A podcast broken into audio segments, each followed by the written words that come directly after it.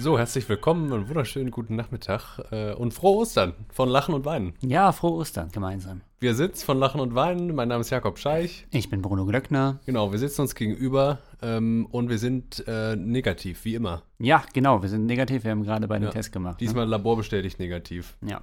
Heute gibt es eine kleine Premiere. Ähm, es wird eingeführt von uns ein neues äh, Sonderformat, ähm, das äh, vielleicht ganz besonders wird, vielleicht gar nicht so besonders. Äh, auf jeden Fall gibt es eine entscheidende äh, Neuerung. Ähm, die Nummerierung ist dann jetzt römisch. Also, wir sind ja bisher ganz normal, ne? Ah. von 1 Ja. bis äh, 11 Ja, ja, gekommen. Und ab sofort schreiten wir dann ähm, von römisch 1 Modern, ja. fort. Und da, äh, es wird so sein, dass es hier jetzt immer ein klarer, umrissenes und vielleicht auch begrenztes Thema äh, gehen wird, das dann aber in sich selbst seinem Gegenstand gemäß äh, irgendwann mal auch ganz offen sein kann. Ja. Zum Beispiel wollen wir mal über irgendwelche philosophischen Schlag- und Kampfwörter sprechen. Aha. Gott. Freiheit, Ja. der ganze Nonsens. Strümpfe. Ja, auch. Socken vielleicht. Ja. Und ähm, das auch etwas knackiger und kürzer, aber äh, mit ein bisschen weniger Produktionsaufwand für uns. Also wer bisher, so kann man es vielleicht zusammenfassen, dachte, die zwei labern doch sowieso einfach nur frei daher. Äh, Es kann doch jetzt nicht noch äh, lockerer werden, dann sagen wir doch.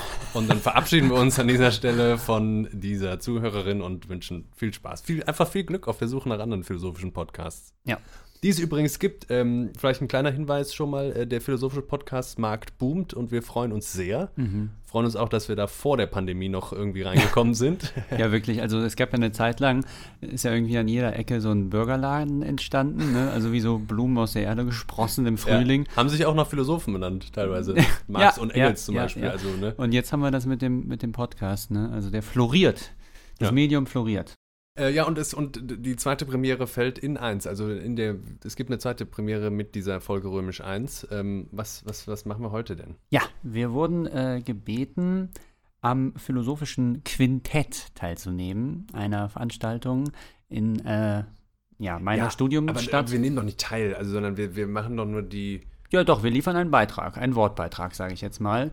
Nämlich unter der Podiumsfrage, was weiß der Student, was weiß der Philosophiestudent im Speziellen? Ähm, hat er Wissen, hat er positives Wissen oder Ja. hat er ein Nichtwissen? Ja. Ähm, wir werden einfach mal ein bisschen in unseren eigenen Erfahrungsschubladen rumkramen. Nochmal nachsehen, wie wenig wir selber wissen. Genau, das können wir nämlich immer wieder ähm, bezeugen. Und ja, wir machen das gerne. Ist so eine kleine Handreichung vielleicht. Wir freuen Ja. uns über die Erwähnung und äh, weisen gerne auch hin äh, auf die Veranstaltung, die vielleicht vor allem für Ja.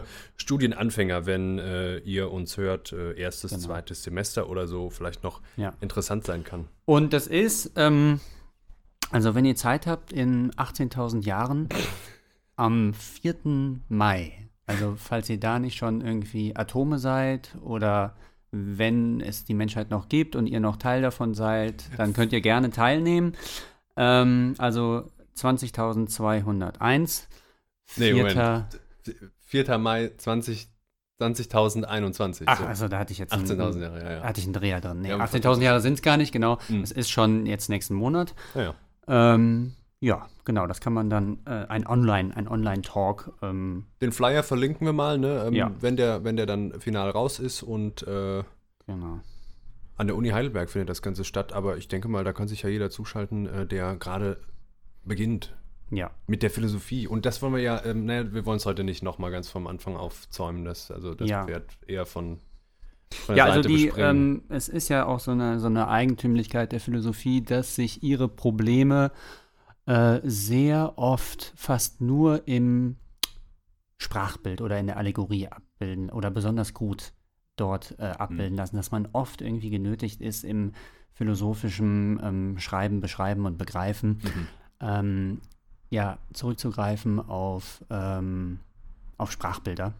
Ja, die, die, Und ich die, möchte eins, eins bemühen hier am Anfang. Bitte. Und zwar, also man muss sich jetzt eigentlich für unser Problem, das wir haben, die Philosophie als eine Sprache vorstellen. Also die Situation jetzt, wir wollen wissen, was kann der Philosophiestudent überhaupt, was vermag er, Ja. Mhm. was erwartet ihn. Ja, Genau. ich betrete jetzt also Du bist ein Erstsemestler. Erstsemesterstudent, Erst die, komm jetzt rein. ja. So, und äh, dann musst du dir das so vorstellen, die Philosophie ist also eine Sprache, ja, wie jede Sprache, Spanisch, Französisch. Hm? Und als Erstsemester Philosophiestudent absolvierst du jetzt erstmal einen Sprachkurs Philosophisch A1. A1, Referenzrahmen europäisch. Genau. Ja. Ne? Und dann gilt es jetzt heute, die Frage zu beantworten, was heißt es in diesem Gleichnis dann, ein Muttersprachler zu sein? Ne? Also gibt es in diesem Sinne die eine Sprache der Philosophie, auf die man zuarbeiten kann, Ja, Deutsch. genau, oder äh, redet einfach jeder Philosoph seine eigene. Das erinnert oder mahnt vielleicht ein bisschen an äh, Schopenhauers Irrenhaus. Schopenhauers Irrenhaus ist äh, auch eine Allegorie auf die Geschichte der Philosophie. Also Schopenhauer hat das so gesehen, dass eigentlich die Philosophen äh, alle durch, in so einem Irrenhaus untergebracht sind und jeder auf den Gängen sein Zeug rumbrüllt. Äh, und das halt alles andere als ein Dialog ist. Ne? Mhm. Heute ähm, könnte man das erweitern, vielleicht, das findet alles auf dem Markt statt. Also die, jeder Philosoph muss auch so ein bisschen Marktschreier sein. Ja, Für ja gut, das ist auch schon eine alte Figur, ja. Metaphysischen Nonsens, der da irgendwie Ja, jetzt gelten soll. Ja. Ja, ist das eine Frage, ne? Also wir, wir denken doch aber, wir kommen an die Uni und da gibt es ein Studienfach Philosophie, es gibt Ja. andere Studienfächer ja auch, Ja. zum Beispiel Philologie oder Ja. äh, aber auch ähm, ja, Mathematik, ne? ja. Und dann hat man ja die Idee, da wird einem dann das Fach beigebracht. Und äh, jetzt Genau. taucht es direkt auf, ganz viele Autoren könnten aber ganz viele Philosophien haben. Ja, man macht einfach immer die Erfahrung, nicht wahr? Ja. Also das ist irgendwie, äh, es ist nicht das Gleiche. Also dann, wenn der, es gibt immer wieder Phasen, zum Beispiel der deutsche Idealismus ist vielleicht das beste Beispiel, wo Kant ähm, ein, ein Tor öffnet und dann kommen drei Denker wirklich, die darauf folgen, Fichte, Schelling und Hegel, äh, die das, was Kant dann gemacht haben, sozusagen beim, oder Kant beim Wort nehmen und das dann zu einem konsequenten Ende führen. Ne? Okay, es gibt Strömungen, es gibt Ja. äh, Entwicklungen, die anfangen und dann vielleicht auch zu Ende gehen. Ja. Es gibt aber auch Moden. Ja. Es gibt Zeitgeist, Zeitgenössisches, ja, und da wäre ja auch die Frage, wo, in welchem befinden wir uns heute? Mhm. Ähm, das werden wir alles beantworten. Also auf der Suche nach der Muttersprache, Genau. sozusagen. Aber bevor wir einsteigen, lieber Jakob, es wird wieder Zeit, dass wir unsere Berufe wechseln. Ach so, wichtig, ja, genau, wer jetzt unseren Podcast vielleicht dadurch das erste Mal hört, ähm, ist ja für einen Philosophen und äh, für alle, die das studieren, eine wichtige Frage, die nach dem Beruf, ne, nach der Besoldung. Genau, genau, genau. Und ähm, wir üben uns schon da drin, ne? Ja. Also gerade auch äh, in der Anpassung an neue Umstände und an dem ja, ähm, schnellen Wechsel eigentlich, ne? Was äh, machst du denn beruflich jetzt aktuell? Du, ich weiß Ja. nicht mehr, was du zuletzt warst, aber ja, sag doch Zuletzt, achso, ja, zuletzt war ich ja monolingualer Dolmetscher. mal. Genau, das lief dann doch nicht so, ne? Das lief nicht. Du, äh, du hast es ein paar Mal gemacht und äh, Ja, das ist den Leuten irgendwann aufgefallen, dass ich ja im Grunde komplett überflüssig war in der Ja, Situation, mm, mm. weil die sich doch ganz gut verstanden haben. Ich hatte immer das, äh, den Eindruck, dass die Men Menschen sich prinzipiell äh, missverstehen und dachte, dass ich da irgendwie eine, eine gute und ehrliche Arbeit leisten würde. Ja, aber dann hat man mich irgendwie rausgejagt und. Okay, du musst ähm, wieder mal umsatteln. musste wieder umsatteln, war gezwungen. So, aber ich habe jetzt wirklich Jetzt bist du angekommen. Nee, wirklich, das ist der Knaller jetzt. Also, äh, da bin ich äh, bestens aufgehoben, glaube ich. Ich bin jetzt Voziologe. Voziologe. Voziologe, Mit ja. V am Anfang. Ganz, ganz, nee, nee, mit, mit, äh, also mit W. W. Ach, Ich erkläre dir das kurz, ja. Ja, was also die Voziologie ist äh, oder begreift sich als eine Tochterwissenschaft der Soziologie. Ja? Mhm. Denn sie fragt immer nach dem Ort. Also.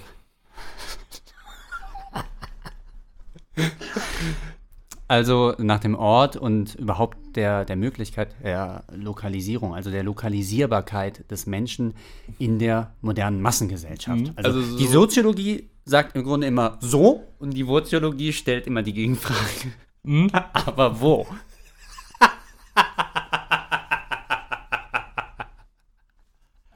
Und ich sehe schon, Bruder. Hast du winkt dir denn schon eine Professur?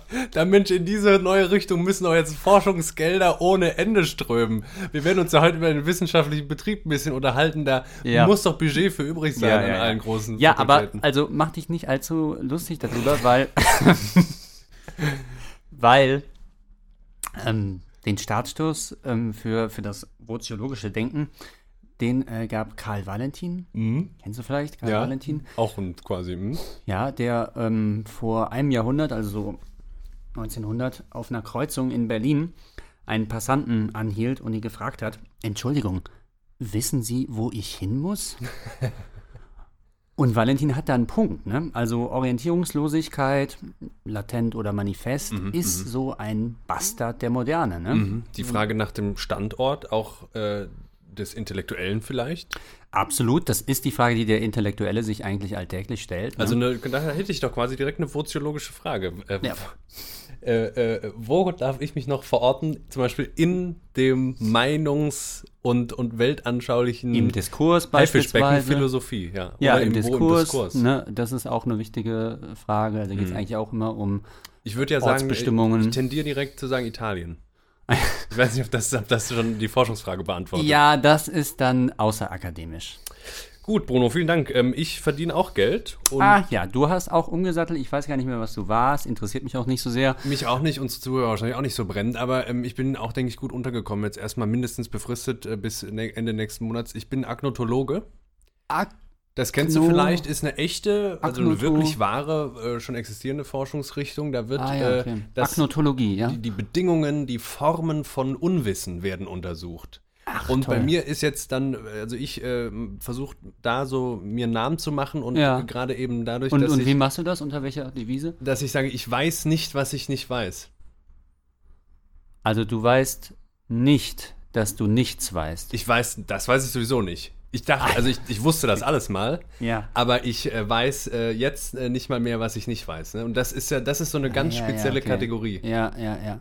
Man hat genau, also ich äh, komme natürlich, da fällt mir natürlich direkt Sokrates ein. Ne? Also Sokrates ist der weiseste Mann Griechenlands, der größte Philosoph aller Klassiker. Zeiten. Wer gerade anfängt zu philosophieren, hat das schon mal gehört. Ne? Ja, weil, so erklärt uns der Orakelspruch von Delphi, weil Sokrates weiß, dass er nichts weiß. Ne? Also der, äh, der Spruch, der sich auf Sokrates bezieht. Ne? Mhm. Und das ist eben schon äh, ein fortgeschrittenes Bewusstsein, was sich darüber aufklärt, dass es eben nichts weiß, ähm, gegenüber all denen, die glauben, sie wären die ganze Zeit im Besitz von Wissen und würden das eigentlich wunderbar auch anwenden können. Nur wenn man sie dann mal darauf befragt, äh, werden sie selbst ein Fragezeichen. Ne? Mhm. Und der Sokrates, der bleibt und ist Fragezeichen, ne? weil er sagt, das wird sowieso darauf hinauslaufen. Ne? Mhm. Aber du bist wirklich so, dass du noch nicht mal weißt, dass du nichts weißt. Nee, ich, Also das weißt du noch nicht mal. Ja, okay. Ja, also wenn du mich jetzt so fragst, überfordert mich das schon wieder, aber äh, ich glaube, so ist es, ja. Okay, ja, gut. Und äh, da gucke ich halt, ob ich mich so ein bisschen positionieren kann. Ich habe auch ein Paper schon, was bald mal veröffentlicht werden Ja, soll. schau mal, wie du damit zurechtkommst. Genau, danke. Äh, kurze Inhaltsgabe, Angabe für heute. Ähm, wir sind ja bekanntlich benannt nach äh, einer Abhandlung von Helmut Plessner. Ah, ja. Ja, Lachen und Weinen hat er geschrieben und Plessner war auch mal Student. Das darf man nie vergessen. Das Ja. ist direkt der erste praktische Tipp in unserer Dienst Ja. Dienstleistungsfolge hier heute. Handreichung für ähm, Erst- und Zweitsemester oder Studienbeginner. Ähm, alle großen Denker waren auch mal ganz klein. Ja? Ja. Also die mussten auch anfangen irgendwo. Kein Meister ist vom Himmel gefallen. Kein Meister ist vom Himmel gefallen. In der Philosophie ist es wie überall. Es gilt üben, üben, üben, üben, lernen, popernen. Und ähm, das, wie du schon gesagt hast, im Medium der Sprache. Ne? Ganz wichtig. Also Maler kann man werden, ohne gut sprechen oder schreiben zu können. Als Philosoph äh, Wird hat man, ja. muss man sich in dieses Medium begeben. Ja.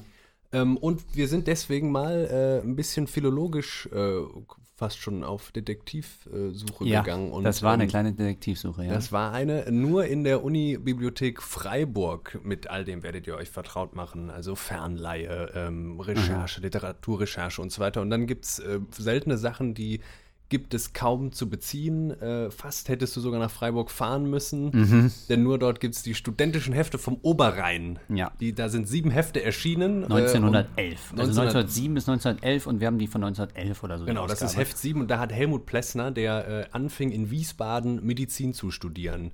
Und er kann maximal im dritten, am Anfang des dritten, aber er war, glaube ich, sogar im zweiten Semester. Damals hat er äh, einen Aufsatz verfasst äh, mit dem Titel Vom notwendigen Verhältnis des Studenten zur Philosophie. Und daran wollen wir mal so ein bisschen aufzeigen, dass auch jemand, der dann noch zu den ganz äh, Großen später gehören sollte, ähm, irgendwie erstmal anfängt. Äh, und zwar wie. Und dann werden wir ein bisschen vielleicht drüber sprechen, was, was haben wir so für Studenten äh, kennengelernt, also so ein kleines Psychogramm von uns selber auch, äh, welche Typen äh, der, äh, gibt es an der Uni. Ähm, welche Typen aber auch bei den Lehrenden und wie äh, bildet sich darum und aus diesen Leuten überhaupt der wissenschaftliche Betrieb, insbesondere was die Philosophie angeht. Ja? Also wie gut verträgt zum Beispiel die Philosophie ihre Institutionalisierung. Ähm, wer mehr hören will, in Folge 2 und Folge 5 haben wir uns damit auch schon mal ein bisschen beschäftigt. Ähm, dann wird es nochmal um die Sprache gehen. Es gibt nämlich auch so einen, so einen Jargon der Wissenschaftlichkeit eigentlich. Äh, der hat nicht nur gute Auswirkungen, ja, gerade auch wieder für die Philosophie werden wir sehen. Mhm. Und zuletzt äh, wollen wir mal fragen, äh, die Uni 68 und so, das war doch mal der Ort von, von äh, nicht nur von Kifferei und, und, und, und mhm. Orgien oder mhm. so, sondern da wurde doch mobilisiert und protestiert und so. Äh, wir haben offensichtlich mehr vor, als wir schaffen können. So wie immer. Ja. Immer. Auch das gehört zum Wesen der Philosophie. ja. Wir fangen mal an mit Plessner, äh, der das also fünf Jahre vor seiner, äh, vor dem Beginn seiner Dissertation äh, äh, hier schreibt und ähm, im Grunde ist es sehr beruhigend zu sehen, dass, ähm, dass er hier fünf Seiten heiße Luft produziert hat. Ja. Ähm, wie andere Studenten das auch mal so tun. Man hört einiges heraus, was ein bisschen typisch schon fast klingt, so eine jugendliche Nietzsche-Lektüre. Wie stellt sich Plessner den Studenten vor? Zitat. Gewiss sollte der Student sich klar werden über diese letzten Beziehungen, jene Letztheiten seiner Wissenschaft, die sein Bildungsideal konstituieren. Doch dürfen wir nicht außer Acht lassen, wie sehr gerade der Student ein Werdender ist, der seine Wissenschaft erst beherrschen lernen soll. Es gilt für ihn, sich eine wahre Allgemeinbildung zu erwerben aufgrund bewusster Geistestätigkeit. Und ähm, gleich wird es noch ein bisschen geschwurbelter, aber natürlich ist der Grundgedanke sympathisch. Äh, da steckt schon so drin, vielleicht wird man nie ganz fertig. Ne? Mhm. Und vielleicht äh, sollte man das auch gar nicht werden wollen, sondern irgendwie geht es äh, darum, über das, was an der Uni geboten wird, hinauszugehen. Mhm. Jedenfalls bei Plessners Ideal. Und dann kommt er zu sprechen, ähm, vielleicht hast du das auch so beobachtet, auf so einen, einen äh, Studenten, den man vor allem am Anfang des Studiums häufig antrifft und den man in sich selber vielleicht auch so ein bisschen wiederfinden kann, den, den ethischen Fanatiker. Also ähm, da, es gibt, äh, und das sage ich jetzt vor allem über mich selbst, äh, so eine Phase im Leben vielleicht, vielleicht gerade bei Leuten, die es dann in die Philosophie zieht, da scheint es das Wichtigste zu sein, so eine moralische Wasserdichte herzustellen. Ja, also weil irgendwie ist alles noch gefährlich ja. und viel zu viel und so und auch in der Philosophie muss es doch dann um Moral gehen. Ja, und vor allen Dingen, man will sich ja dann auch in dem moralischen Standpunkt, den man dann da ausbildet äh, und absichert nach allen Ecken und Enden, so eine Art von äh, Souveränität äh, ja eigentlich zueignen. Ne? Ja. Verstehen wollen ist auch immer so eine Souveränitätssuche. Ja, das ist auch immer, wenn wir jetzt mal äh, ganz streng sind, ist auch immer der Wille zur Macht am Wille Spielen. Wille zur ne? Macht, okay, jetzt fallen hier schon Begriffe, ja. die wir heute nicht erläutern wollen. Ähm, aber ähm, ja, das, das ist so. Es, also, äh, es ist eine Bemächtigung, sagen wir glaube, mal so. Wir brauchen nicht diesen riesigen ja. Megabegriff ja, nehmen. Ja. Es ist eine Art von Bemächtigung. Eine Art von Bemächtigung. Liegt in der Moral. Und die eignet sich, glaube ich, darin beson äh, dafür besonders gut, weil die ist zugleich Schutzschild ne, als auch Waffe. Man kann wunderbar mit moralischen Urteilen angreifen und ähm, dadurch die eigene Identität festigen. Absolut. Und also äh, das würde ich sagen, dass ganz oft äh, Identitätskrise auch eine fast notwendige Voraussetzung für den Philosophen auch ist. Ne? Ja, ja, ja. Mehrere, würde ich sagen. Ja. Äh, aber auch noch, also der Neurosenhaushalt, der ist eigentlich äh, unerschöpflich. Ja. Und Egal. wir sagen das jetzt nicht äh, als Geheilte, sondern ne, wir, wir beobachten das an uns selbst. Mit einer gewissen Genugtuung. Ja. Ja. Ähm, Genau, naja, das müssen wir auch gar nicht vorlesen hier beim Plessner. Ähm, ja. Er sagt dann zum Abschluss nochmal, der Student muss notwendig, sobald es ihm um eine wirklich begriffliche, begrifflich gegründete Bildung zu tun ist, im wissenschaftlichen wie im persönlichen Ideal jene Elemente, welche Forderungscharakter besitzen, also auf eine zu vollendende Ganzheit hinweisen, einer rationalisierenden und wertenden Betrachtung unterwerfen – er wird hierin von der Philosophie in gewissem Maße unterstützt werden können, muss aber, um zu voller Befriedigung dieser rationalen Bedürfnisse vorzuschreiten, selbst tätig durch philosophisches Denken diese ihm gesetzte Aufgabe zu lösen suchen. Ja, ja also, vielen wenn man, Dank. Wenn man nach, sagen wir mal, äh, neun oder zehn Semestern dann nochmal die ersten Hausarbeiten durchliest oder ja. Essays, die man so verfassen soll, dann äh, entdecke ich da bei mir, glaube ich, auch so ein, so ein, so ein gewisses ja also viel Wille, sehr seriös zu klingen ja. und ähm, ja, ja, eine gewisse Ernüchterung, dass dann der Inhalt von solchen Sätzen sich auf einen Hauptsatz meistens. Ja, und am Anfang ja auch, wenn man wirklich ganz, ganz neu dabei ist, auch so eine Begeisterung, was sich alles irgendwie mit Sprache veranstalten lässt. Ne? Ja, ist richtig. Das Medium erstmal entdecken. Ne? Ja, ja. ja. Naja, aber auch äh, sagt hier äh, dann doch nochmal, äh, das steckt, glaube ich, schon da drin und das können wir mal mitnehmen. Nur mit dem Philosophiestudium, wie es an der Uni passiert, äh, bleibt irgendwie ähm, was ungelöst. Also zur vollen Ja. Befriedigung dieser rationalen Bedürfnisse, die äh, der Philosophiestudent wohl auch in ein bisschen Ja. höherem Maße hat, ähm, wird er nicht zufrieden. Ja, und es scheint einfach ja ein, ein gewisser Widerspruch zu sein. Er sagt es jetzt nicht äh, per se, ne, aber eigentlich äh, steht es doch in einem Widerspruch, dass Philosophie doch seither die freie Stätte des Denkens war oder sich als die immer hingestellt hat und Mhm. angeboten hat für Mhm. die Menschen. Und nun soll sie aber überführt werden in einen institutionellen Rahmen und dann da gelehrt werden. Ja, als was nämlich, ne? Mhm. Als eine Wissenschaft eigentlich. Ganz neu ist das natürlich nicht. Ne? Ja. Platon gründete schon die Akademie, Aristoteles gründete schon seine Schule. Ist nicht so neu, nee. Nicht ganz so neu. ähm, es gab verschiedene Methoden, auch so vom Lifestyle her, ja. Also Äh, Ja, ja, klar, es gibt eine Schnittmenge von Weltanschauung und, und Philosophie, ne? Aber da gilt es natürlich auch zu unterscheiden, ne? Ja, und es, es gab dann die, durch das Mittelalter gab es, äh, äh, irgendwann im, im Hochmittelalter gab es natürlich schon die ersten Universitäten, auch wenn die nicht so campusartig organisiert waren. Ähm, diese Tendenz, äh, sich zu gruppieren, äh, gab es immer schon, aber vielleicht ist äh, im Wissenschaftsbetrieb, wie wir ihn jetzt haben, seit ungefähr 200 Jahren vielleicht oder eher so 170, Ja. Vor allem in Deutschland, ähm, nochmal einen Schritt getan. Und vielleicht ist 2008 mit der Bologna-Reform nochmal einen Schritt äh, getan. Und so langsam regt sich die Frage äh, selbst intern äh, nach, danach, wie viel Platz jetzt noch bei äh, neben, also in Institutionen und neben Ja. Bürokratie ist für dieses tolle Ja. freie Denken, was doch so gepriesen wird. Genau. Wenn man dem halt das dann irgendwie doch zu sehr durch bürokratische Prozesse domestiziert oder irgendwie äh, taktet, ne? Gewissermaßen zeitlich taktet, wann man mit welcher Prüfung jetzt fertig sein muss, wann man welchen Gedanken zu Papier gebracht haben muss, dann ist es nicht viel her mit dem freien Denken ne? und mit dem Angebot, was die Philosophie hat. Aber Bruno, jetzt, ähm, be- bevor es zu verwirrend wird, müssen wir Ja. doch dann vielleicht kurz was zum Wesen der Philosophie sagen, oder? Also Ja. doch einmal hinein. Also, Ja. was sagt die Philosophie selber über das Wesen der Philosophie? Haben wir da vielleicht ein, zwei Angebote, damit wir ähm, dann gucken können, was hat jetzt der Student äh, damit zu schaffen? Ja, also ich lese ja in letzter Zeit habe ich hier ähm, sehr zu empfehlen von Adorno philosophische Terminologie gelesen, äh, eine Einführung in eine, also eine Vorlesung, die er in den 60ern gehalten hat, die eine Einführung in die Philosophie und Einführung in sein dialektisches Denken ist. Und äh, ja, da ähm, bemüht er mehrmals ähm, Definitionen von dem, was Philosophie eben sei. Und ich gebe hier mal eine zum Besten, da sind wir auch schon dann gleich in der ganzen Problematik mittendrin. Man könnte in diesem Sinn sagen, die Philosophie unternehme eine permanente Anstrengung, wie jener Münchhausen, der bekanntlich versuchte, sich an seinem eigenen Zopf aus dem Sumpf zu ziehen. Sie ist die Anstrengung des Begriffes, die Wunden zu heilen, die der Begriff notwendig schlägt. Also, das ist vielleicht kurz äh, erläuterungsbedürftig. Ähm, Denken ohne Begriffe ist nicht drin, ja? Ja, ja, wir sind im Medium der Sprache. Ja. Ne? Also, äh, das muss eine Art von Versprachlichung Ich habe erfahren. zum Beispiel lang versucht, über Kulinarisches zu philosophieren und mich auszudrücken. Es klappt nicht. Klappt aber nicht, ja. Du, es hat nur Gelächter provoziert bei dir. ja.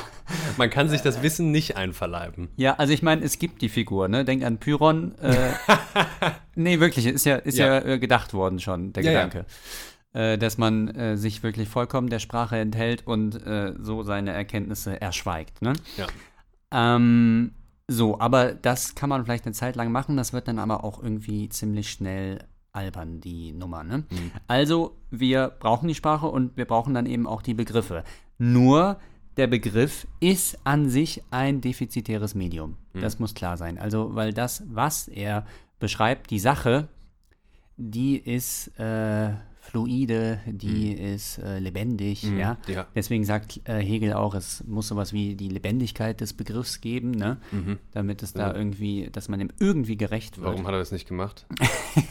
Doch, das hat er gerade versucht Aber ja, in seiner der- Philosophie. Der Und- Begriff isoliert stanzt heraus aus Eingebettetheit und Verkörperung zum Beispiel und so, ne? Und Ganz äh, genau. der äh, lässt immer einiges hinten überfallen. Ja, genau. Also er bedeutet in jedem Fall eigentlich immer eine Reduktion, eine Verknappung, ähm, aber dann hat man wenigstens was in der Hand, ja? Ja. Und diese Widerläufigkeit ist jetzt hier eben in dieser recht schönen äh, Formel zum Ausdruck gebracht. Sie ist die Anstrengung, also die Philosophie ist die Anstrengung des Begriffes, die Wunden zu heilen, die der Begriff notwendig schlägt. So, dann geht es weiter. Wenn Wittgenstein erklärt, man solle nur das sagen, was sich klar sagen lässt und über das schweigen, was sich nicht klar sagen lässt. Ja, also der berühmte Satz am Ende aus dem Traktatus Logicus, wovon man nicht sprechen kann, davon soll man schweigen. Davon muss man schweigen. Ja? Ja, vielen Dank für eure Aufmerksamkeit. Äh, wir verabschieden uns jetzt in die Schweigepause. Äh, so, und dann sagt Adorno, dann klingt das zwar sehr heroisch und hat womöglich noch einen mystisch-existenziellen Oberton, der sehr erfolgreich an die Menschen in der gegenwärtigen Stimmung appelliert. Ich glaube aber, dass dieser berühmte Satz Wittgensteins geistig von einer unbeschreiblichen Vulgarität ist, weil darin vorbeigesehen wird an dem, worauf allein es in der Philosophie ankommt. Das ist genau das Paradox dieses Unterfangens, mit den Mitteln des Begriffs das zu sagen, was mit den Mitteln des Begriffs eigentlich nicht sich sagen lässt. Das Unsagbare eigentlich doch zu sagen. Das ist eben nur möglich durch das Medium der Sprache, die es vermag, gleichzeitig die Begriffe festzuhalten und sie zugleich zu verändern durch den Stellenwert, den sie ihnen verleiht.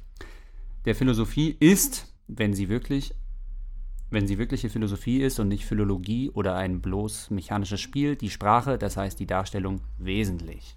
Das heißt jetzt Philosophie als Sisyphus-Aufgabe. Wir schieben Ja. da immer weiter und schön, ja. wir können nicht abbrechen, äh, weil wir wissen, dann kommen wir gar nicht weiter. Wir wissen aber auch, äh, Ja.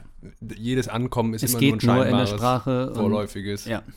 Ja, und die Bahn ja, verlassen können wir sowieso nicht. Und übrigens, wir wollen vielleicht noch äh, den Wittgenstein retten, ne, weil so blöd war er dann auch nicht, wie er doch noch jetzt es hier Ja. hinstellt, weil im Grunde sein äh, W2, ja, es gibt ja W1 und W2 und der W2, der dann die philosophischen Untersuchungen schreibt, der will gerade der Wahrheit dann eben gerecht werden. Ja, Ne? er sieht es ein bisschen ein, er hat es wohl gespürt, aber ähm, trotzdem äh, das vielleicht noch als zweites kleines Psychogramm äh, eines Philosophiestudenten. Äh, neben dem Ethiker gibt es zum Beispiel noch so den, den, den logischen ähm, Formal äh, Mhm. äh, äh, Süchtigen. Also Den das- Hornochsen, den- den, logischen Hornochsen. den logischen Hornochsen.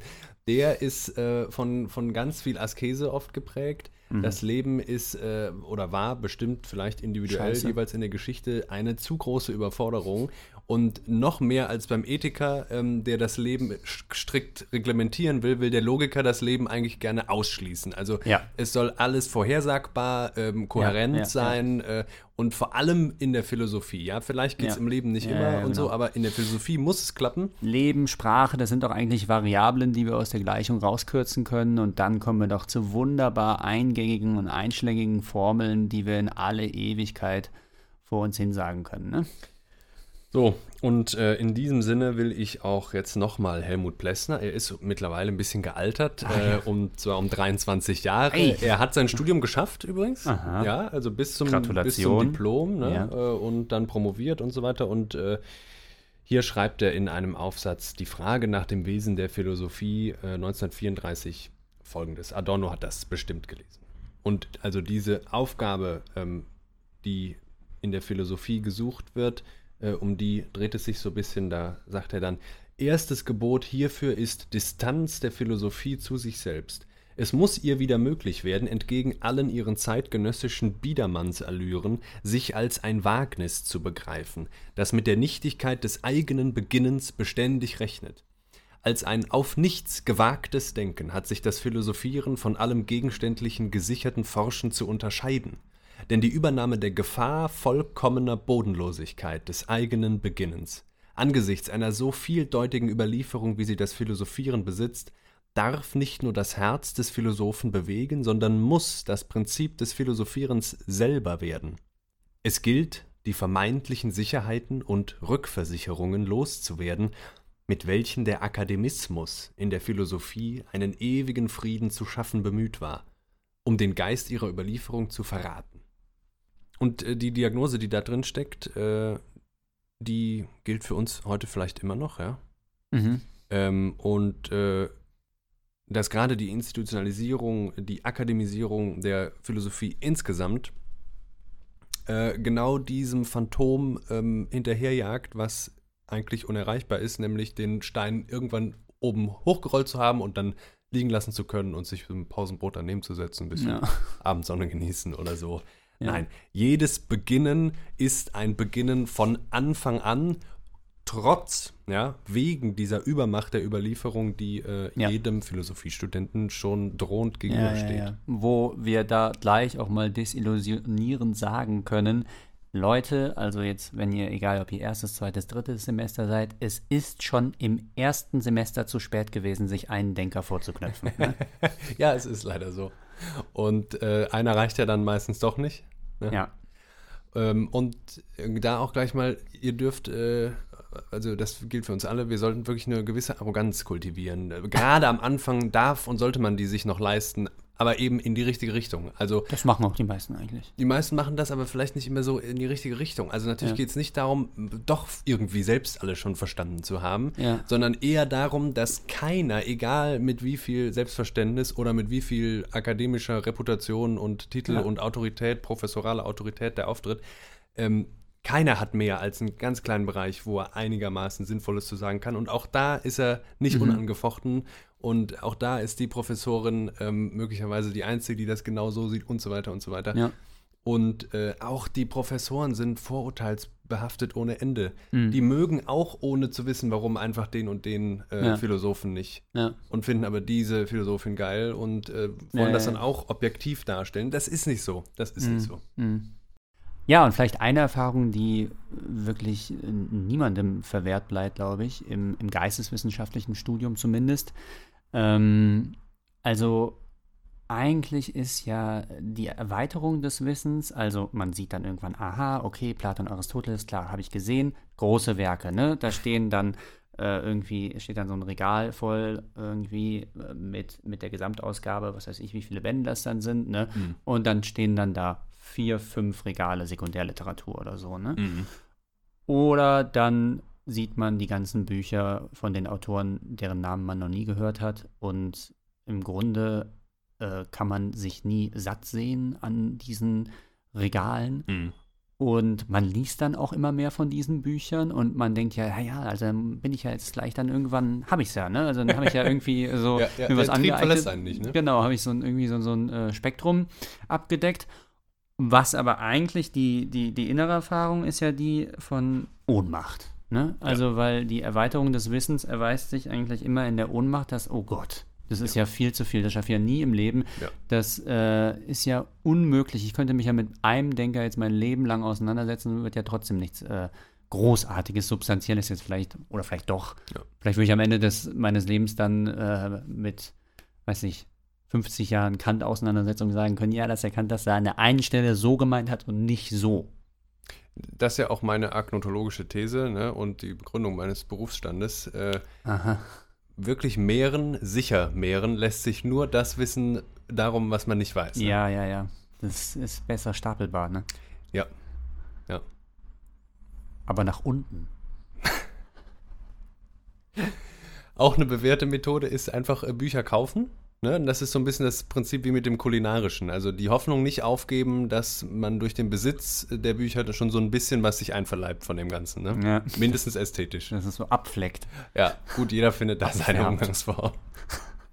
ähm, ja, ganz genau. Und zu dem ganzen äh, Konglomerat an Erfahrungen und äh, zu dem, was ich eben auch sagte, zu den Professoren.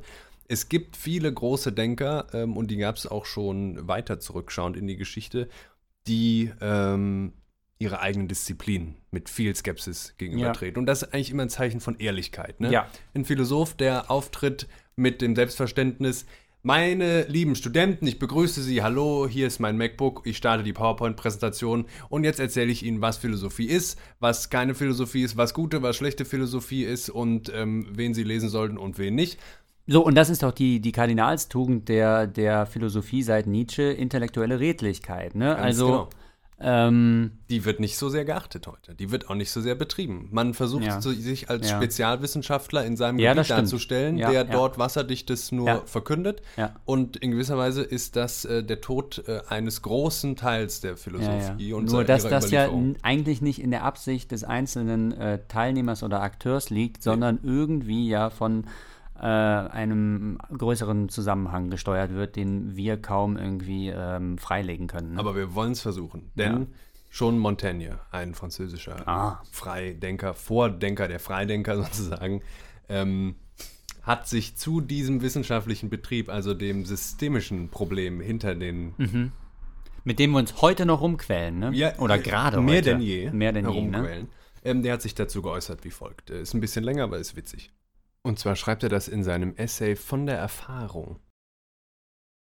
Ich weiß nicht, was ich davon sagen soll. Er hatte also da gerade so ein bisschen äh, den universitären äh, philosophischen ähm, Betrieb äh, seiner Zeit geschildert, also 16. Jahrhundert.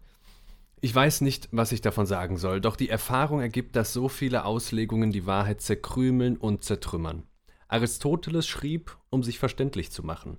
Wenn er es nicht konnte, so wird es ein anderer, der weniger findig ist, und ein dritter noch weniger zu Wege bringen als er, der seine eigene Anschauung vortrug. Wir behacken und zerlegen den Stoff, indem wir ihn verwässern.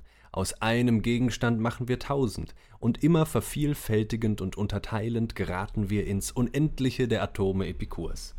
Noch nie haben zwei Menschen gleich über die gleiche Sache geurteilt. Und es ist unmöglich, zwei genau übereinstimmende Meinungen zu finden, nicht nur bei verschiedenen Menschen, sondern bei einem und demselben zu verschiedener Stunde. Gewöhnlich stoße ich gerade da auf Zweifelhaftigkeiten, wo der Kommentar nichts zu sagen nötig fand. Ich strauchle leichter auf ebener Erde, wie ich gewisse Pferde kenne, die häufiger auf glatten Wegen stolpern. Der hundertste Kommentar gibt die Meinungen verwickelter und kniffliger, als der erste sie vorgefunden hatte, an den hundert untersten weiter. Wann kämen wir je einmal überein, diesem Buch ist genug getan, es bleibt nichts mehr darüber zu sagen. Ja, großartig, toll. Also wirklich, das Problem, das hat man ja schon im ersten Semester auch. Das ist wirklich die Mentalität, die er da beschreibt, die dann diese vier Regale Sekundärliteratur zu den zwei Regalmetern Primärliteratur äh, äh, erst ermöglicht und füllt, ne? Ja, absolut, genau. Also du hast wirklich zu jedem äh, Denker, wo das Werk schon zu groß ist, um es je im Leben zu sichten, dann noch eine Sekundärliteratur, die noch äh, ja, ins Zehn- oder Zwanzigfache geht, ne? Ja. Dessen.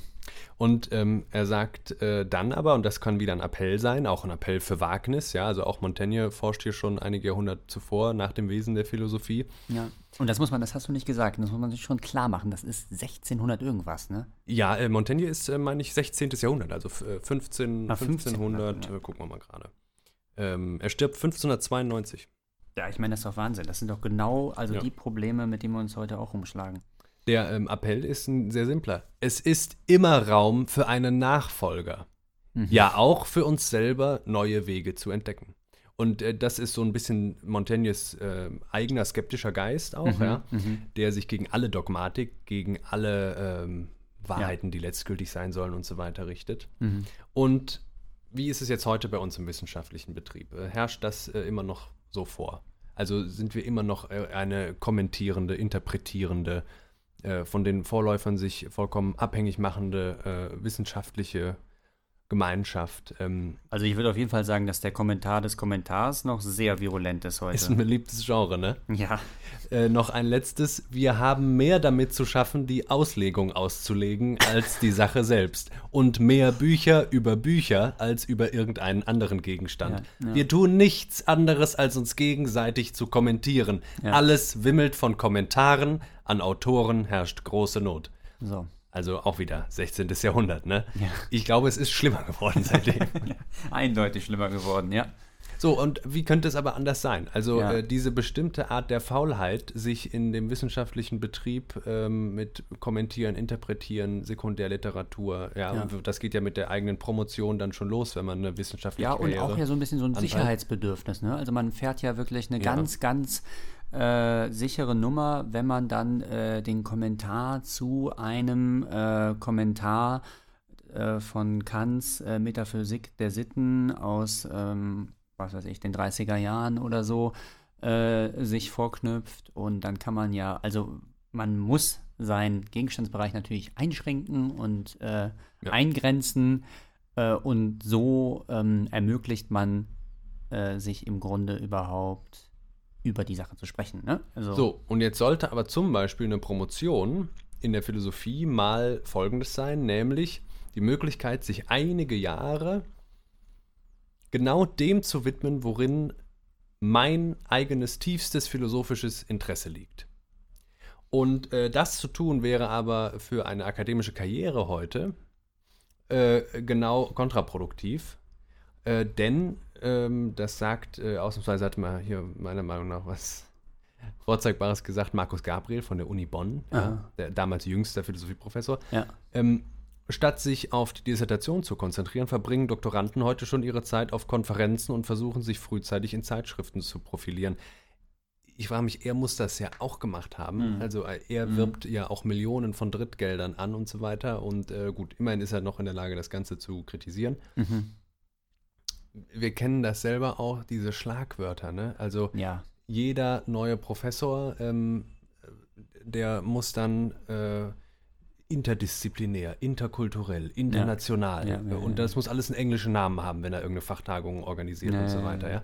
Und ähm, dieser Zeitgeist ist so rege und äh, es gibt so viele Paper-Rankings und äh, Portale, wo das alles quantifiziert wird nur noch. Und mhm. dieser Betrieb wirkt so ein bisschen wie ein Auto, was, was äh, die Handbremse angezogen hat, aber voll das Gaspedal runtertritt. Ne? Ja, das klingt nach Heidegger, vor allen Dingen, hast Betrieb, Betrieb direkt gesagt, das ist ja Heideggers Polemik gewesen, ne, an universitärem Philosophieren. Und das ist auch etwas, was sich durchzieht. Also das haben sie auch alle gesagt. Das sagt der Kierkegaard, als sie den dann irgendwie rausgeschmissen haben an der Uni. Hat er gesagt, ja wunderbar, da kann ich ja endlich wieder philosophieren. ähm, ja. Bei Nietzsche ist es das Gleiche, wendet Nietzsche sich auch ab von seinem Lehrstuhl und sagt, nee, komm, dann mache ich doch jetzt gleich besser wirklich Philosophie und keine Krank Krankheitsbedingt, ne? Ja. deswegen auch mit Rente, aber äh, eben mit 36 in Rente. Ja, ja also ähm, das freie Denken, wie gesagt, das meinte ich halt am Anfang, das, äh, das entfaltet sich nicht sonderlich gut in solchen ähm, Institutionen vielleicht. Ne? Und vielleicht äh, nochmal eine voziologische Frage vielleicht, ja, wo soll das freie Denken seinen Ort finden? Vielleicht ist das ja auch gerade, vielleicht muss das ja gewissermaßen mhm. unverwurzelt bleiben. Aber eben zu sehr eingebettet äh, ja. in die Uni ist es ja. nicht. Ja. Trotzdem, jetzt wollen wir vielleicht mal sagen, was ist denn gut an der Uni? Wir, wir nehmen doch da trotzdem einiges von mit. Ja, ne? ja, ja, ja. Also ich meine, Bildung ist doch großartig, ist doch, ist doch fantastisch. Also, oh ja, jetzt muss ich natürlich direkt wieder in die andere Richtung. So. Äh, wir hatten ja Bologna-Reform, Bildung äh, und so weiter, wie Plessner das so schön beschrieben hat mit seinem Ideal der wahren Allgemeinbildung. Heute scheint es doch um Ausbildung zu gehen, selbst in den Geisteswissenschaften. Ja, ne? ja. was meinst du damit genauer? Zum Beispiel zitiere ich mal hier aus dem Artikel, den wir euch verlinken, äh, zu der prekären Lage äh, und äh, zu der prekären Lage von Promotionen in den, in den Geisteswissenschaften. Äh, während der Promotion werde man schrittweise vom kreativ denkenden Jungakademiker zu einer Publikationsmaschine umtrainiert. Mhm. Ja. ja, was zählt, ist, was aufs Papier kommt, ne? Was zählt, ist aufs Papier kommt. Gedruckt wird auch nur, was alle Schlagwörter enthält.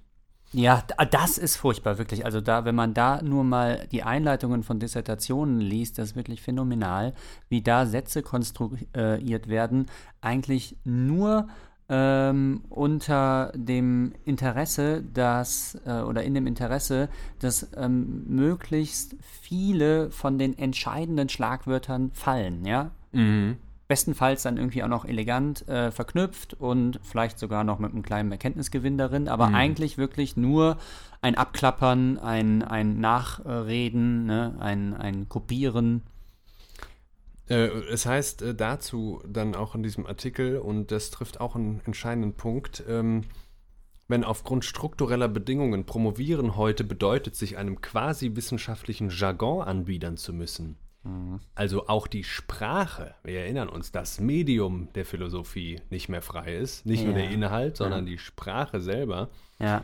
Ähm, ist die Gefahr groß, dass das kritische Gegengewicht im Denken bereits in seinen Anfängen verkümmert. Ne? Also da Mhm. sind wir auch wieder bei Heidegger und aber auch bei Adorno, wo sie sich ausnahmsweise mal einig waren. Da sind sie sich einig, ja. Äh, äh, Adorno sagt, die Sprache, die philosophische im Besonderen, muss inkommensurabel sein. ja. Das ist jetzt auch wieder so ein Wort. Ne? Also sie soll Ja. eben gerade nicht standardisiert, nicht vergleichbar sein. Ja, ja. Sie muss auch das Subjektive im Denken jeweils noch zulassen können. Ja, sie darf sich nicht eingliedern in das, was bei Adorno Kommunikation heißt. Ne? Weil Mhm. Kommunikation ist äh, die Eingliederung äh, von Sprache in zweckrationale Verhältnisse. Also in der Kommunikation ist alles äh, transparent und alles ist ein Mittel für ein anderes. Also ist für Ganz ein genau. anderes da. Mhm. Aber bei der Philosophie kann es natürlich nicht darum gehen, Mhm. dass philosophische Sätze und philosophische Wahrheiten für etwas da sind. Also Ja. dann ist das reiner Pragmatismus.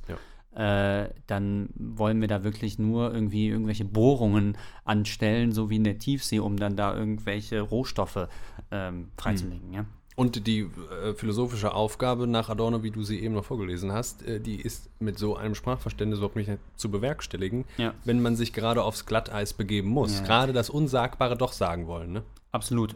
Aber Jakob, ähm, gib doch mal ein Beispiel, damit man auch jetzt Ja. weiß, was du meinst. Du hast letztens mir nämlich was erzählt. Du warst auf so einer Infoveranstaltung. es war nicht schön. Ich, es war nicht schön. Noch ein Tipp an alle Erstsemester und Anfänger. Lass die Infoveranstaltungen raus. Informationsveranstaltung, Karriereberatung. Also Ja.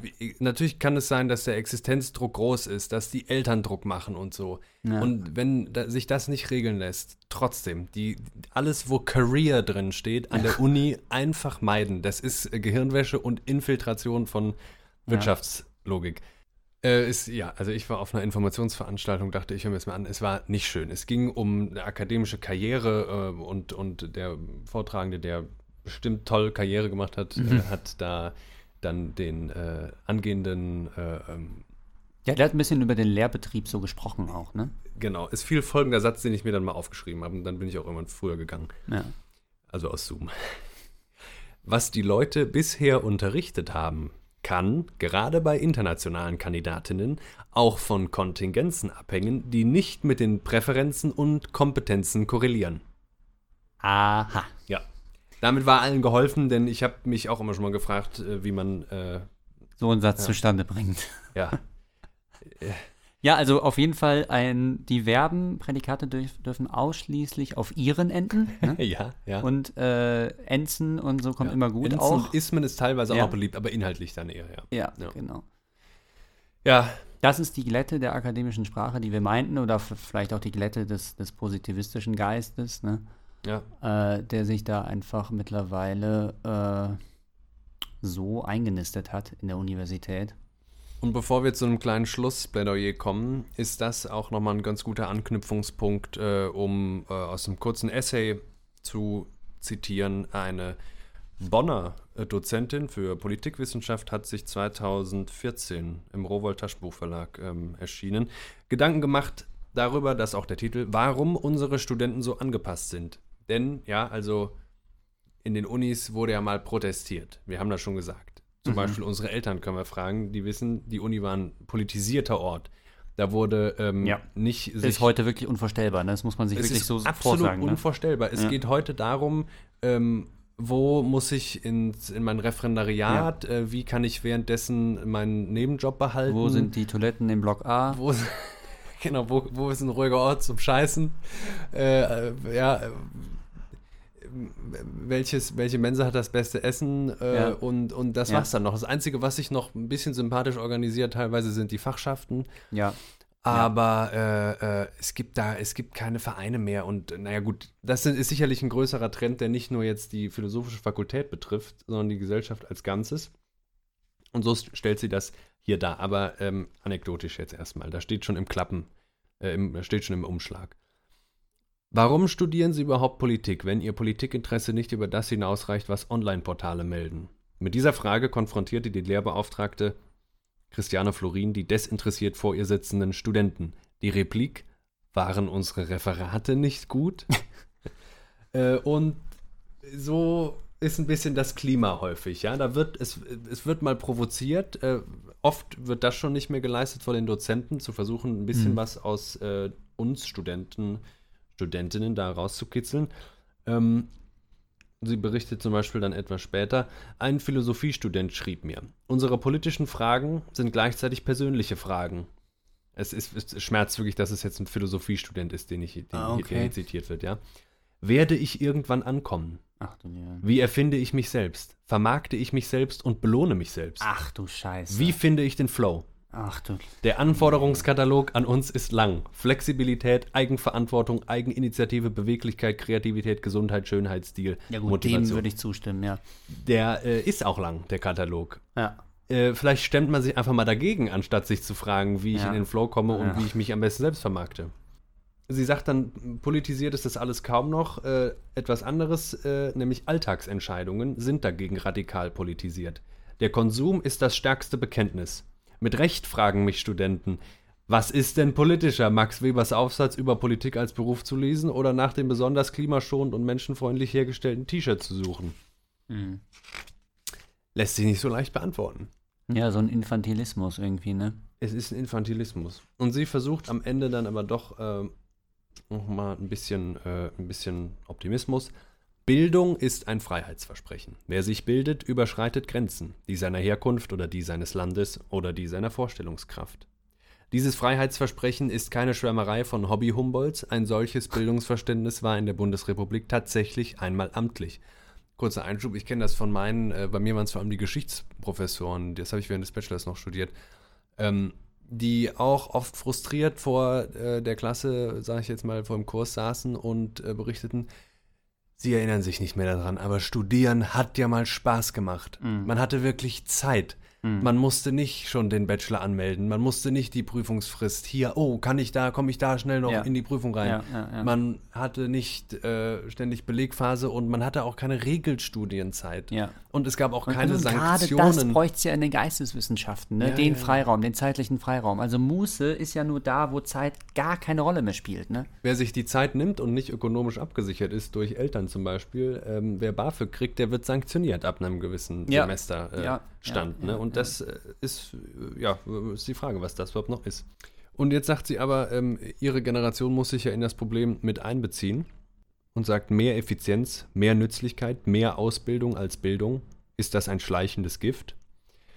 Die Mehrheit der Studenten empfindet es nicht so. Die Hochschulabsolventenbefragung des HIS zeigt, dass die Nachwuchsakademiker unter dem angeblich katastrophalen Zustand weniger leiden, als die älteren Semester glauben.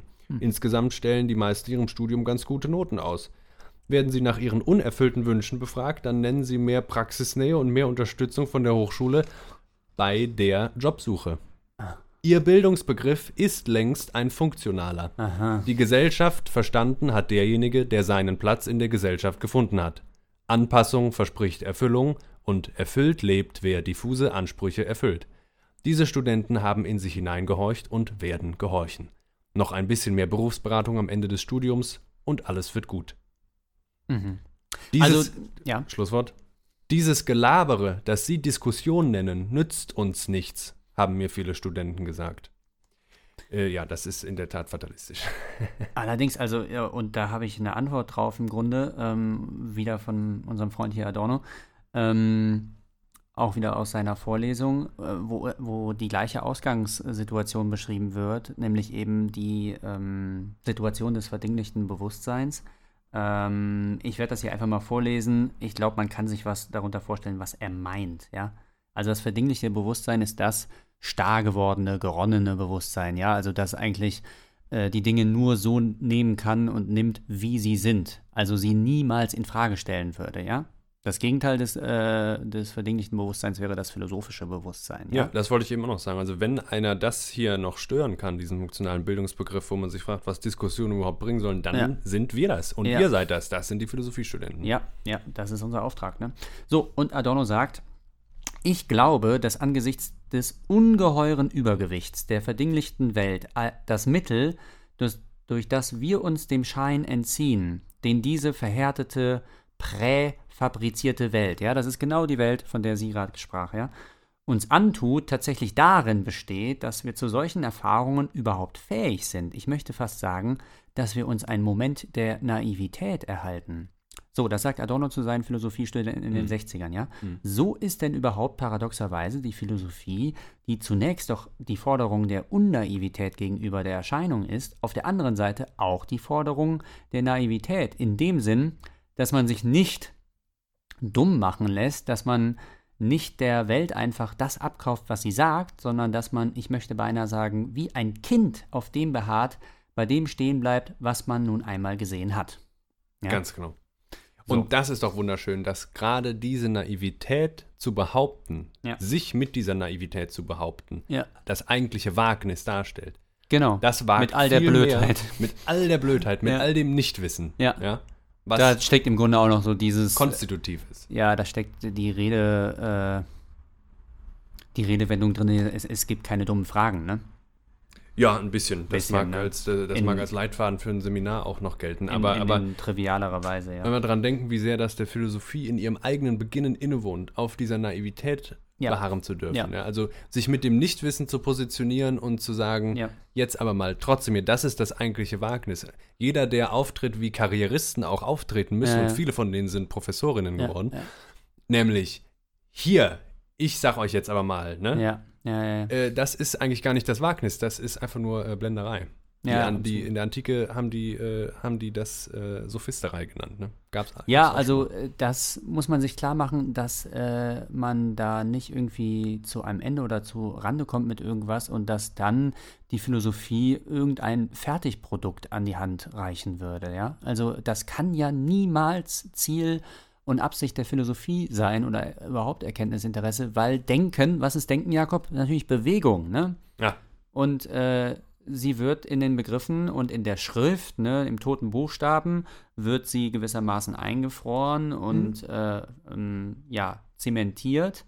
Aber sie entspringt ja ursprünglich ähm, einem flüssigen, lebendigem beweglichen Ausdruck. Ja, Ja. Und äh, sobald das in der Schrift fixiert ist, dann ähm, dürfen wir das nicht ignorieren. Das tun auch einige, die Ja. dann behaupten, Philosophie wäre jetzt endgültig mal wissenschaftlich geworden und so. ja, ja. Ähm, Also es war immer auch ein großer Traum, aber das können wir jetzt nicht so, dass die Philosophie Wissenschaft wird, ne? Bei Kant nee, das, immer das ist nochmal ein anderer Diskurs, Ja. aber äh, heute gibt es das auch. Äh, hört euch alle an und entscheidet, was euch anspricht. Äh, mehr kann man nicht tun, aber Offenheit, was das angeht. Und die Überlieferung nicht verheiligen, sondern nach dem befragen, was in der toten fixierten Schrift noch lebendig sein könnte und dann auch Anstöße gibt. Ja, absolut. Können wir irgendeine Bilanz ziehen? Also Ja. äh, ich würde mal sagen, ähm, solange es noch geht, solange die Uni noch öffentlich finanziert ist, jeder, der es sich äh, privat leisten kann, einfach länger studieren, einfach Zeit nehmen, Ja, quer hören, Ja. äh, äh, Therapie anfangen und alles, wofür man später sowieso keine Zeit mehr hat. Also. Geld verdienen müssen, muss man noch, wird man noch früh genug müssen. Ähm, solange die FDP den Bundeskanzler nicht stellt, ähm, können wir das noch tun. Da bleibt die Uni noch äh, öffentlich finanziert. Und ähm, es gibt eigentlich nur zwei Arten von Druck, äh, die einem gebieten, sich dem Studium mit irgendwas zu beeilen. Und beide Arten sind eigentlich äh, scheiße. Nämlich entweder machen die Eltern Druck, dann mag man denen das nachsehen, aber dann hat die Generation eben noch nicht ganz verstanden, wie die Welt jetzt aussieht. mhm. Und ähm, ja, das andere ist ein ökonomischer Zwang, dem man sich natürlich äh, nicht entziehen kann immer, wenn man vom BAföG studieren muss, wenn man im Nebenjob Geld verdienen muss äh, und dann vielleicht irgendwann keine Lust mehr hat, das zu tun. Aber Ja. wenn man jetzt einen Bachelor oder einen Master in der Tasche hat, dann heißt das erstmal nicht so viel. Ich äh, gebe nochmal einen Ausblick mit äh, Adorno, weil er nun mal wirklich einfach jetzt äh, in dieser Vorlesung genau die Fragen, Antworten auf die Fragen gibt, äh, die wir hier heute gestellt haben. Von dem, was ich gesagt habe, ähm, könnte man zusammenfassend auch noch seine Definition geben. Er sagt, Philosophie ist eigentlich eine Verhaltensweise des Bewusstseins. Ja? Also eine Verhaltensweise. Also wie ich mich zu den Dingen aufstelle, wie ich zu ihnen stehe in gewisser Weise. Ja? Und er gibt hier ein sehr schönes Beispiel, das ich mal vorlese. Ein Bewusstsein heute, das, lassen Sie mich sagen, vor der Philosophie sich nicht zu genieren braucht, wäre ein Bewusstsein, in dem auch der einzelne Mensch seiner selbst in seiner, seiner selbst in seiner Fehlbarkeit und seiner Begrenztheit inne wird. Was ich damit meine und was vielleicht wieder gar, gar nicht so leicht zu fassen ist, kann ich Ihnen abermals demonstrieren, meine ich. Ich erinnere Sie an eine Situation, in der einem ganz drastisch vorgeführt wird, was es bedeutet, wenn den Menschen die Selbstbesinnung fehlt. Und was dort fehlt, ist genau das, wozu ich Sie als zu dem eigentlich philosophischen, ganz gleich, ob Sie nun professionelle Philosophen sind oder nicht, ermutigen möchte. Sie alle werden an Bahnhöfen bei der Abfahrt, ja sogar schon bei der Trambahn, überall dort, wo es sich um Gepäck und um derartige Dinge handelt, beobachtet haben, dass dann die Menschen, um noch einen Platz zu bekommen und weil es ihnen ungeheuer wichtig ist, dass sie tatsächlich in diesen Schnellzug hineingestopft werden oder in diesen Autobus und dass sie vor allem ihr kostbares Gepäck nur ja nicht verlieren, wie man so sagt, alles um sich herum vergessen. Sie verwandeln sich, auch wenn sie an sich ganz humane und gut erzogene Menschen sind, momentan wirklich in den Homo homini lupus. Beobachten Sie einmal die Gesichter, die die Menschen in solchen Augenblicken machen. Von der bestimmten Art der Vertiertheit, die in solchen Situationen waltet, würde ich allerdings denken, dass sie Schlüsselcharakter hat. Das heißt, dass subjektiv gesehen das Unwesen, von dem ich Ihnen gesprochen habe, im Ernstfall da wo es um die entscheidenden Interessen geht, sich in diesem Verhalten der Menschen allgemein äußert. Ich will nicht sagen, dass die Selbstbesinnung darin besteht, in solchen Situationen sich anders zu benehmen. Denn wahrscheinlich kann das niemand von uns. Wahrscheinlich ist dann wieder das ganze System so stark und das Unheil, das dann entsteht, wenn man auch nur einen Zug versäumt, so groß, dass man gar nicht ausweichen kann. Doch über einen Philosophen, soweit er ein Philosoph ist, hat das eigentlich keine Macht. Diese Art Selbstbesinnung, durch die seine Verhaltensweise jener nicht leicht, bildet die Festigkeit des Ichs. Nicht etwa die haben das feste Ich, die unreflektiert nach außen schlagen, nach außen sich betätigen und nach außen ihre Interessen verfolgen, sondern die, die von der Situation so unabhängig sind, dass sie dabei ihrer eigenen Relativität, der Relativität ihrer eigenen Zwecke und Interessen inne werden. So. Ja, das war ziemlich lang, tut mir leid. Ein Wort zum Sonntag. Wort zum Sonntag, genau. Adorno ja. beruhigt mich immer, ich bin fast eingeschlafen. Ja. Aber ja, nur, weil ich mich so wohl fühle in seinen Worten. Ich fühle mich da auch extrem wohl, muss ich zugeben, auch jetzt, wie gesagt, bei dieser Vorlesung. Aber wir hatten auch noch einen kleinen Trost, ne? Ja, der kommt auch noch. Wir sagen jetzt schon mal äh, vielen Dank fürs Zuhören und wir hoffen, dass wir ähm, aus vollkommen unabgeschlossener und äh, noch werdender Perspektive als leicht gealterte Studenten äh, hier ein bisschen was euch an die Hand geben konnten bedanken uns auch bei allen anderen Zuhörern, ähm, hoffen, es war ein bisschen was auch für die alten Hasen dabei. Mhm. Äh, vor allem zu dieser Frage nach dem Wesen der Philosophie werden wir bestimmt noch mal was Ausführliches machen. Mhm. Und einer, der uns ein bisschen als Gewährsmann äh, immer schon gedient hat und auch während des Studiums so langsam sich als äh, solcher äh, erwiesen. erwiesen hat, äh, ist Nietzsche. Ne? Äh, keiner sollte sich dieses Lektüreerlebnis entgehen lassen ist nur meine Meinung. Ja. Man kann auch Gottlob Frege lesen. Ja. Vielleicht ist das viel klarer und schöner und besser. Geschmäcker sind verschieden und der ganze Quatsch. Aber wir wollen damit enden. Ähm, das lese ich jetzt gleich noch vor und sage schon mal vielen Dank und macht's gut. Bis dahin. Die Ungeduldigen. Gerade der Werdende will das Werdende nicht. Er ist zu ungeduldig dafür. Der Jüngling will nicht warten, bis nach langen Studien, Leiden und Entbehrungen sein Gemälde von Menschen und Dingen voll werde. So nimmt er ein anderes, das fertig dasteht und ihm angeboten wird, auf Treu und Glauben an, als müsse es ihm die Linien und Farben seines Gemäldes vorweggeben. Er wirft sich einem Philosophen, einem Dichter ans Herz und muss nun eine lange Zeit Frondienste tun und sich selber verleugnen. Vieles lernt er dabei, aber häufig vergisst ein Jüngling, das Lernens- und Erkennenswerteste darüber, sich selber. Er bleibt zeitlebens ein Parteigänger. Ach, es ist viel Langeweile zu überwinden, viel Schweiß nötig, bis man seine Farben, seinen Pinsel, seine Leinwand gefunden hat, und dann ist man noch lange nicht Meister seiner Lebenskunst, aber wenigstens Herr in der eigenen Werkstatt.